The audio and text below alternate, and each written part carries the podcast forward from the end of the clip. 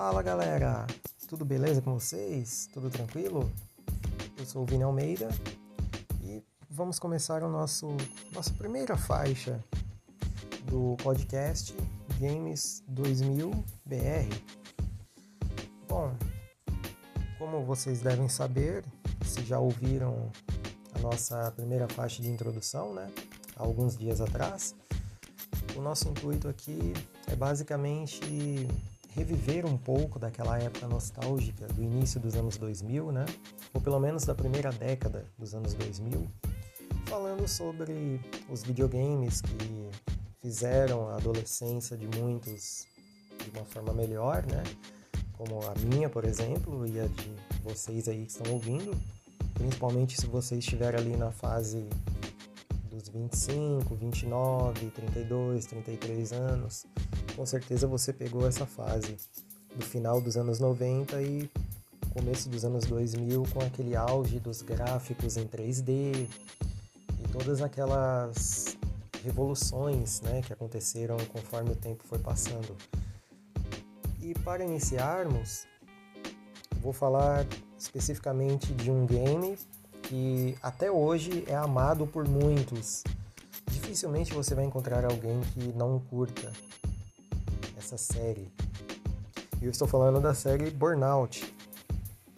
Burnout, é, ele começou, né, o primeiro título dele em 11 de novembro de 2001 e o seu último título foi em 20 de setembro de 2011. Ou seja, levou um vasto tempo aí, né? no, no mercado e sem dúvida alguma o seu, seu modo, assim, seu diferencial de, de gameplay era justamente você poder destruir o seu oponente ali e ao mesmo tempo você ganhar pontos, né? Mais arcade que isso, impossível, né? Uh, o, o jogo foi desenvolvido pela Criterion Games, né? foi publicado pela Aquilane e, obviamente, como todos sabem, a EA, na época que ainda produzia coisas que realmente o pessoal não criticava tanto, né? Uh, uma época que eles realmente apostavam na jogabilidade e não no que a gente vê hoje em dia, né?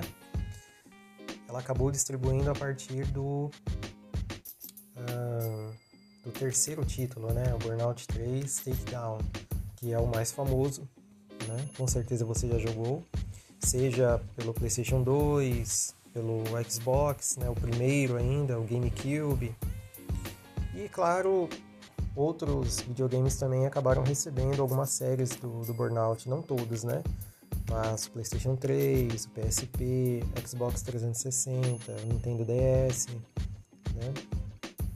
É importante, inclusive, falar que, além dessa série do Burnout, alguns títulos dele, na verdade, são alguns spin-offs, como, por exemplo, o Burnout Legends, o Burnout Dominator e o Burnout Crash, que, se eu não me engano, é o último da série. Mas, enfim, o primeiro jogo, né, o primeiro Burnout, que foi lançado lá em 11 de novembro de 2001, né, ele é um game um pouco diferente daquilo que a gente está acostumado na série do Burnout, principalmente porque aqui no Brasil ficou muito conhecido o Burnout 3, né, o Takedown. E ele não é tão diferente, mas a dinâmica dele é, digamos que é um pouco amadora, né? Mas para aquela época já era um tanto quanto revolucionária. Era um game que basicamente você fazia aquelas corridas normais, você tinha que destruir os carros, né? Você ganhava alguns pontos, mas não era ainda aquela coisa frenética que você via nos, nos títulos seguintes, né? Não era aquela coisa que você falava, nossa, esse game aqui é demais, né? Até porque na época eles ainda estavam explorando muito a capacidade do PlayStation 2, né? Por exemplo, que foi o, o videogame onde a série do Burnout mais se solidificou, né? E além disso, era um game que batia de frente com o que já estava acontecendo ali, que já era previsto, né, na verdade, que iria dominar inicialmente esse tema de corrida, né? Que seria, por exemplo, o Gran Turismo, que já estava no Gran Turismo 3, né?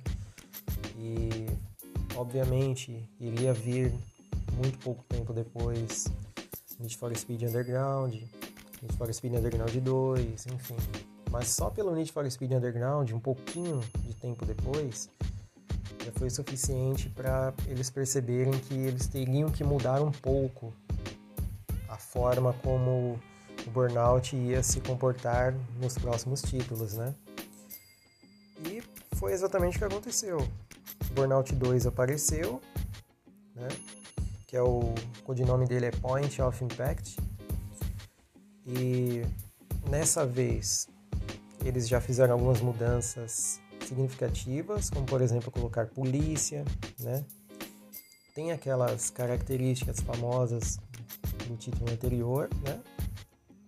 Mas até aí tudo bem, porque se o jogo está dando certo, eles vão deixar aquela temática, aquele é, toda aquela gameplay envolvida, né? E tentar evoluir um pouco mais, né? Que foi o que eles fizeram aqui. E ele também foi lançado para GameCube, né? Assim como o outro, e Xbox e PlayStation 2. E também distribuído lá pela Acclaim, né? É claro que Burnout 2 ainda não havia revolucionado, mas ainda assim era melhor que o primeiro título.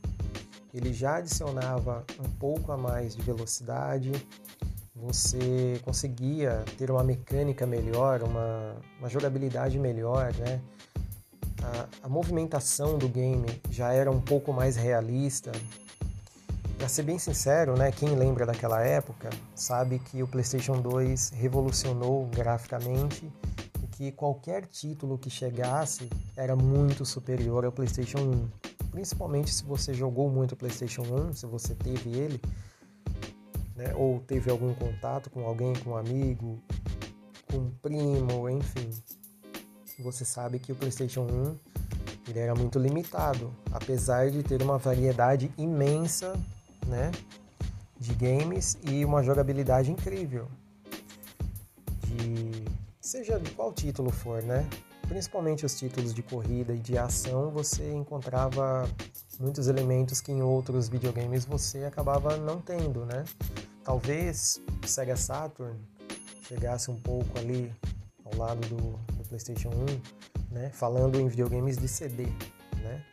Nintendo 64 também, né? E enfim, uh, Burnout 2 ele trouxe uma dinâmica interessante, mas chegando ali em Burnout 3, Takedown, aí sim a gente pode dizer que uh, tudo foi revolucionário, né? A EA acabou entrando na jogada. O jogo foi lançado em datas diferentes, né? Em alguns lugares do mundo. Uh, por exemplo, o primeiro lançamento dele foi em 7 de setembro de 2004. Aí nos Estados Unidos foi no dia 10 de setembro daquele mesmo ano. No Japão, no dia 14 de outubro daquele mesmo ano e ele acabava transmitindo um pouco daquilo que a EA estava planejando, né? Se você pegar algumas revistas daquela época, ali de 2003, por exemplo, já com o Need for Speed Underground no auge, principalmente pelo Velozes e Furiosos, né?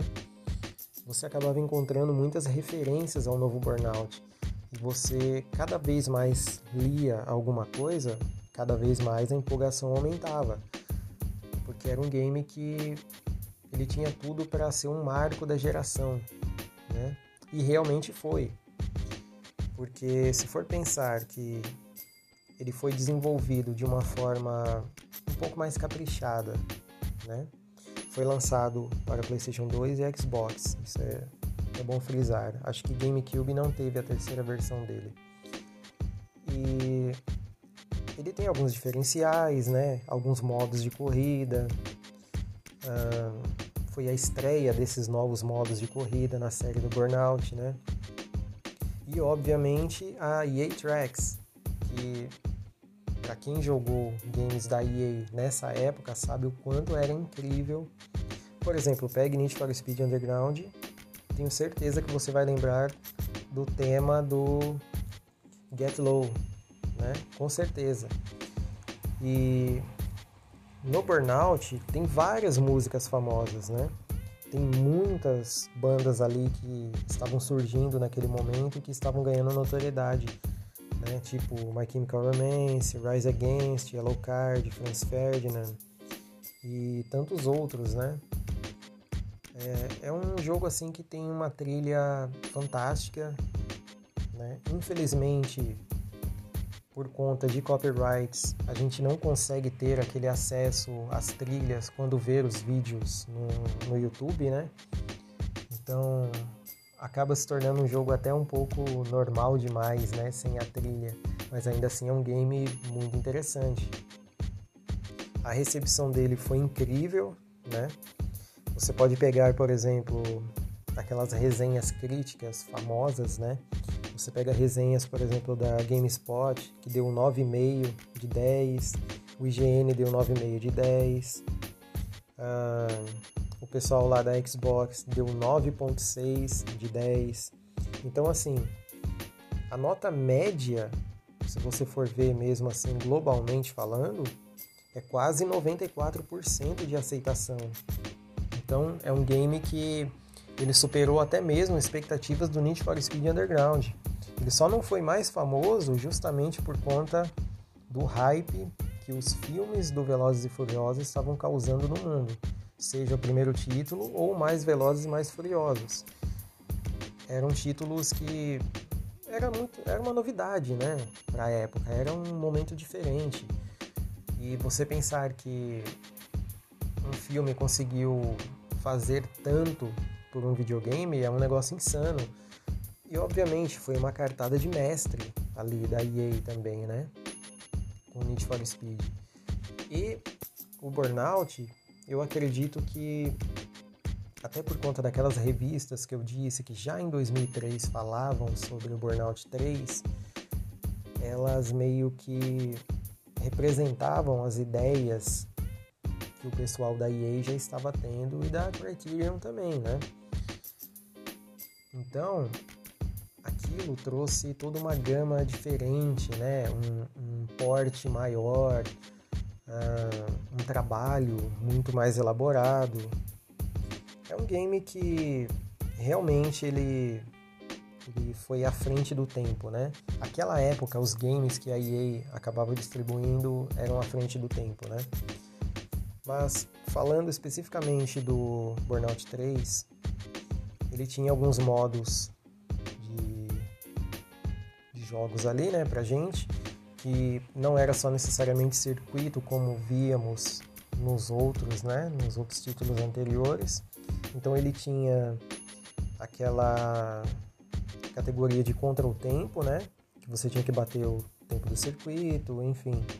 E tinha também os campeonatos para você poder fazer através desse modo, né? Você tinha umas recompensas exclusivas, tinha aquele fúria ao volante que você destruía o maior número possível de carros e você não tinha que destruir o seu, porque senão você não conseguia o nitro, né? E também, se eu não estiver enganado, depois de um número específico de batidas, é, você acabava com as suas chances, né? Eu acho que eram cinco. Você tinha cinco chances para poder bater esse recorde de pontos, né? Caso contrário, você perderia tudo. Tinha o modo de choque, né? Que você tinha que explodir os carros. Esse era um dos mais famosos, né? E depois que você batesse neles, você ainda podia acionar uma bomba, que aí você jogava tudo pelos ares, né? Literalmente. E tinha um modo corrida, né? Você só tinha que chegar em primeiro e era basicamente isso, né? É um game que também revolucionou pelo número de veículos, né? Eram 67 e existiam sete classes, né? Que era a Compact, a Muscle, a Couple, Sports, Super, a Special e a Pesos Pesados. E é um game que ele simplesmente mudou o modo como iríamos conhecer o que era a série Burnout, né? Hoje você pode encontrar qualquer pessoa que goste da série Burnout, ela vai falar: Burnout 3 Takedown é o melhor que existe. Mesmo com tantos títulos aí, né? Que nós conhecemos hoje, né? Bom, Burnout Revenge apareceu depois, né? Ele teve um modo novo que chamava Traffic Attack, né? Que você destruía o, o, os NPCs, né? Basicamente, qualquer tipo de NPCs, né? E na contramão ainda, para ficar melhor ainda a jogabilidade, né? e ele foi muito focado nesse aspecto de destruição, né? E ele já é um, um burnout que pegou uma nova geração, porque além do PlayStation 2, ele foi lançado também para o primeiro Xbox, mas também para PlayStation 3 e Xbox 360. Então foi uma aposta já de duas gerações, né? E claro, não tiveram muitas diferenças, né? Voltando ali um pouco ao Need for Speed, só para fazer um adendo, foi mais ou menos o que aconteceu com o Need for Speed Carbon, temos lá a versão de PlayStation 2 e a versão de PlayStation 3, que muitos criticaram a época por não ter sido bem explorada pela qualidade do PlayStation 3, né, ser infinitamente superior ao PlayStation 2. Então, se você tem os dois consoles, você pode fazer uma, uma leve comparação que você vai ver que não muda muito, né? É claro, depende muito da televisão que você tem, se você tiver uma televisão de LED, você sabe que terá que usar o PlayStation 2 com adaptações, até por conta das entradas. Ali já não terá mais cabo componente, mesmo que você tivesse. As TVs novas não têm mais esse recurso. Você teria que arrumar um adaptador HDMI para você realmente ver a qualidade, ou então simplesmente um cabo componente numa TV de tubo, né? Para você poder ter a qualidade máxima do PlayStation 2 mas ainda assim, você vendo numa resolução de uma TV de LED ligado em HDMI, é praticamente impossível ver as diferenças.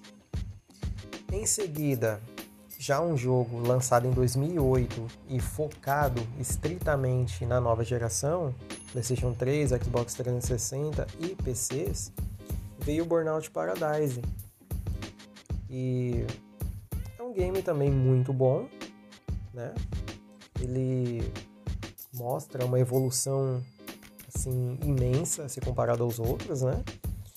Em alguns lugares ele foi chamado de Burnout 5, né? Eu só não sei exatamente em quais países, quais regiões exatas, mas em alguns lugares ele é conhecido como Burnout 5, já em muitos outros, como o Brasil, é conhecido por Burnout Paradise, né?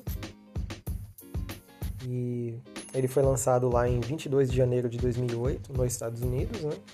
E 25 de janeiro de 2008 na Europa. Uh, e para PC, já que eu coloquei bem específico, ele teve uma versão chamada Burnout Paradise The Ultimate Box. Né? Então, a versão de PC ele é um mundo aberto, né? na famosa lá Paradise City. E basicamente é como se você estivesse jogando um GTA, só que dentro do Burnout. E com muito mais opções, né? Tem modo online, enfim, tem muita coisa, né? A trilha sonora é muito boa também. Você encontra músicas da, Avril Lavigne, Depeche Mode, Fate No More, Guns N' Roses. Tema do jogo não poderia ser diferente, né? Paradise City, nome da cidade. James Addiction, uh, Janko XL, Switch Engage, temos também Cedar, Soundgarden, enfim, Twisted Sister, não pode faltar rock né, nesses estilos, né? Airburn, que é basicamente uma cópia de ACDC, né? Alice in Chains, enfim, vários nomes famosos aí, né? Quem conhece o, o rock, as músicas de, de, rock alternativo, pop rock, pop punk, como chamam na Europa, Estados Unidos, né? sabe que esses títulos sempre figuram nesses games, né? E também teve uma versão do Burnout Paradise que foi lançada em 2018 para PlayStation 4 e Xbox One. É uma versão remaster, né? Que ela possui algumas DLCs, né? E ela tem uma resolução altíssima, justamente para os videogames que possuem as configurações para 4K, né? Ele foi lançado para PC no dia 21 de agosto de 2018 pela EA Origin e tem várias coisas diferentes, né? Tem alguns pacotes lá das DLCs, né? Tem a Big Surf Island e a Cops and Robbers, que também foi lançado para PlayStation 3 e Xbox 360, né? Então, assim, é um game já consolidado quando chegou ali, né? Nessa, nesse patamar já. E ele acabou sendo ah, de certa forma venerado nos últimos anos com esse pacote remaster, acabou até criando a curiosidade para outras pessoas irem buscar o seu título, os títulos, melhor dizendo, mais antigos, né? E ao mesmo tempo trazendo aquela hegemonia, né? Mas claro, por conta dele ser um mundo aberto, muitos fizeram uma certa comparação com Midnight Club 3, o Dub Edition Remix, que ele tem uma certa dinâmica parecida, né? Inclusive, nessa versão remaster, você até pode controlar motos. Então, tem toda uma dinâmica diferente, né? Tem também, depois, o Burnout Legends, que é basicamente o Burnout 2 Point of Impact e o Burnout Revenge juntos, né?